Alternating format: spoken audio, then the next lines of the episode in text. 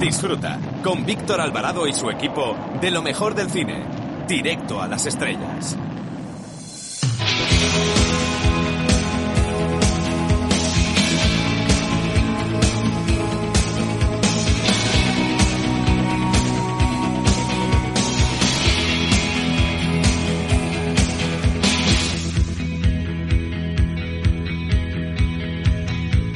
Hola, buenas tardes.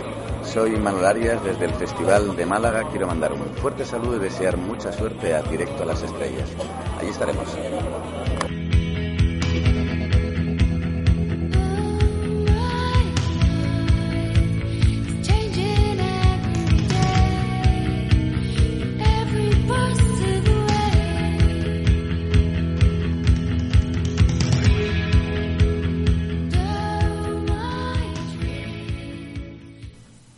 Esta semana abrimos el programa con un libro de historia escrito por Benedicto XVI, que tiene muy buena pluma, con un estilo asequible para todos los públicos, titulado Los Padres de la Iglesia, que recoge la biografía y el pensamiento de teólogos y santos que conformaron la base del cristianismo que ha perdurado durante dos mil años. Leyendo la vida de algunos de estos pensadores, unos santos y otros no tanto, uno entiende que no desvirtuaron el mensaje del Evangelio y que tuvieron que superar muchas dificultades. Las vidas de algunos de ellos son auténticas odiseas con las que perfectamente se podría haber escrito un guion cinematográfico o haber hecho alguna que otra película, tanto por lo bien que escribían con un lenguaje actual como por sus vivencias personales. No hay que perderse, por tanto, Los Padres de la Iglesia, editado por Ciudad Nueva. Bienvenidos a una nueva edición de Directo a las Estrellas, tu programa de cine, en una semana marcada por la muerte del cineasta Stanley Donen, creador de Cantando bajo la lluvia. Nosotros les hablaremos de los estrenos de la semana, empezando por Mula, la nueva entrega del grandísimo director Clint Eastwood que tendrá una dura competencia con Capitana Marvel. El cine de cuota española hace acto de presencia con la producción 70 Bin Ladens, mientras que el cine ecológico con valor de acogida se titula La mujer de la montaña.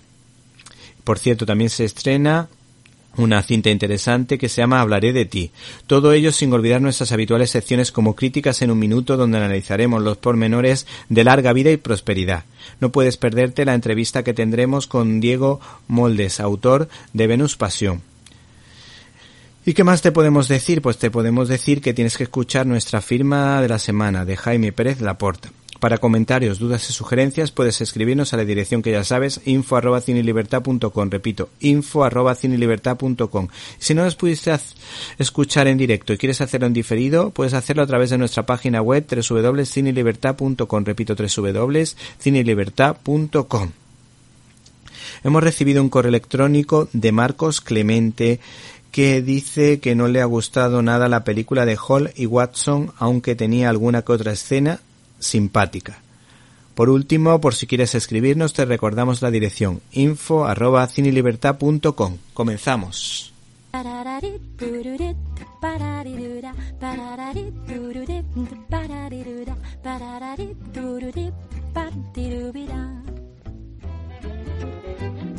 Sígueme, ¿quién soy? Dímelo. Sígueme, tu doble soy yo. Sígueme, quizá yo sea tú. Nuestro futbolero cinéfilo, Jaime Pérez Laporta, está preparado desde Cinemanet para hacer el siguiente regate cinematográfico. Hola Víctor, hoy voy a hablarte de Star Wars y las altas expectativas. Hace poco menos de un año, la productora Disney estrenó una nueva película de la saga de Star Wars. En general, entusiasmó y tranquilizó a muchos de los fans de la obra de George Lucas. Durante esos días de vacaciones navideñas, yo fui a ver El despertar de la fuerza, aunque sin mucho interés. De hecho, no soy ningún gran fan de la saga. Pero estuvo bien y punto. Esos mismos días, después de haber ido al cine, televisaban algunas de las películas anteriores. Yo en concreto me topé con la segunda trilogía. Y la verdad es que no pude acabar ninguna de las tres películas. Como muchos ya sabréis, Lucas, creador de este universo de ficción galáctica, previó una trilogía entre la década de los 70 y los 80, que no era una trilogía propiamente cerrada, porque cada película fue catalogada como episodio y además numerada de forma que nadie entendía. 4, 5 y 6. ¿Dónde estaba el resto de la historia? La cuestión es que arrasó. Las películas suscitaron pasiones por todo el mundo, y la gente empezó a esperar con ansia nuevos episodios de una historia tan original. Sin embargo, cuando llegó a los cines en 1999 el episodio primero, La amenaza fantasma, una gran indignación cundió entre los fans. Rodrigo Cortés, cineasta español que merece mucha atención, se reúne de vez en cuando con el humorista Arturo González Campos y otros colaboradores para hablar de cultura, normalmente en un espacio promocionado por la Fundación Telefónica. Hace poco trataron de esta segunda trilogía de la Guerra de las Galaxias. El humorista es un fanático de la saga galáctica y comentaba preocupado que como espectador desde 1983 esperaba recuperar ese mismo efecto que tuvo la primera trilogía. En cambio, la nueva película de 1999 fue una decepción. Rodrigo, director de Enterrado o de Luces Rojas, contestó que el problema estaba en las expectativas. La película estaba destinada a fracasar, aunque además era mala, mala en su ingenua confianza en los, en los, nuevos efectos digitales, mala en la elección y dirección de los actores, mala en la creación del drama de Anakin, pero la gente salía del cine sintiéndose traicionada, a nivel personal. Esta declaración del director de cine me hizo pensar en, la condena que supone una expectativa para una obra de arte. En publicidad se habla de hype o de overpromise, que son conceptos que hablan del engaño al cliente. El cliente cree que compra un producto y, y, resulta decepcionado porque, porque se le ha vendido algo que en realidad no, no pensaba que estaba comprando. Pero el cine no es un producto de consumo. Como dijo Rodrigo Cortés en ese mismo coloquio, Star Wars es de, su, de sus creadores. Podemos juzgarla como obra, pero no decepcionarnos a nivel personal. Esta decepción que padecieron los espectadores en 1999 es muy parecida a la que vivimos hoy en día, la sociedad de consumo, cada vez que compramos un producto.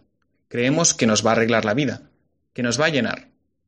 Incluso el arte a veces parece mejor en este caso, porque nos sentimos muy bien viendo una película que nos gusta, generamos expectativas en nuestro interior para la próxima, pero está claro que el ser humano va más allá, que está hecho para algo más, incluso algo más que el propio cine.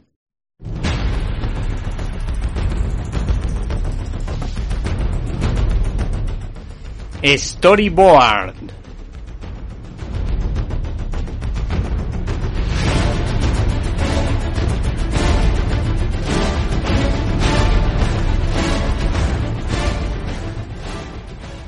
Aprovechando el tirón del estreno de Capitana Marvel por parte de la compañía Disney, la editorial Panini saca a la palestra la vida de la Capitana Marvel escrita por Mark. ¿Te está gustando este episodio? Hazte fan desde el botón apoyar del podcast de Nivos. Elige tu aportación y podrás escuchar este y el resto de sus episodios extra. Además, ayudarás a su productor a seguir creando contenido con la misma pasión y dedicación.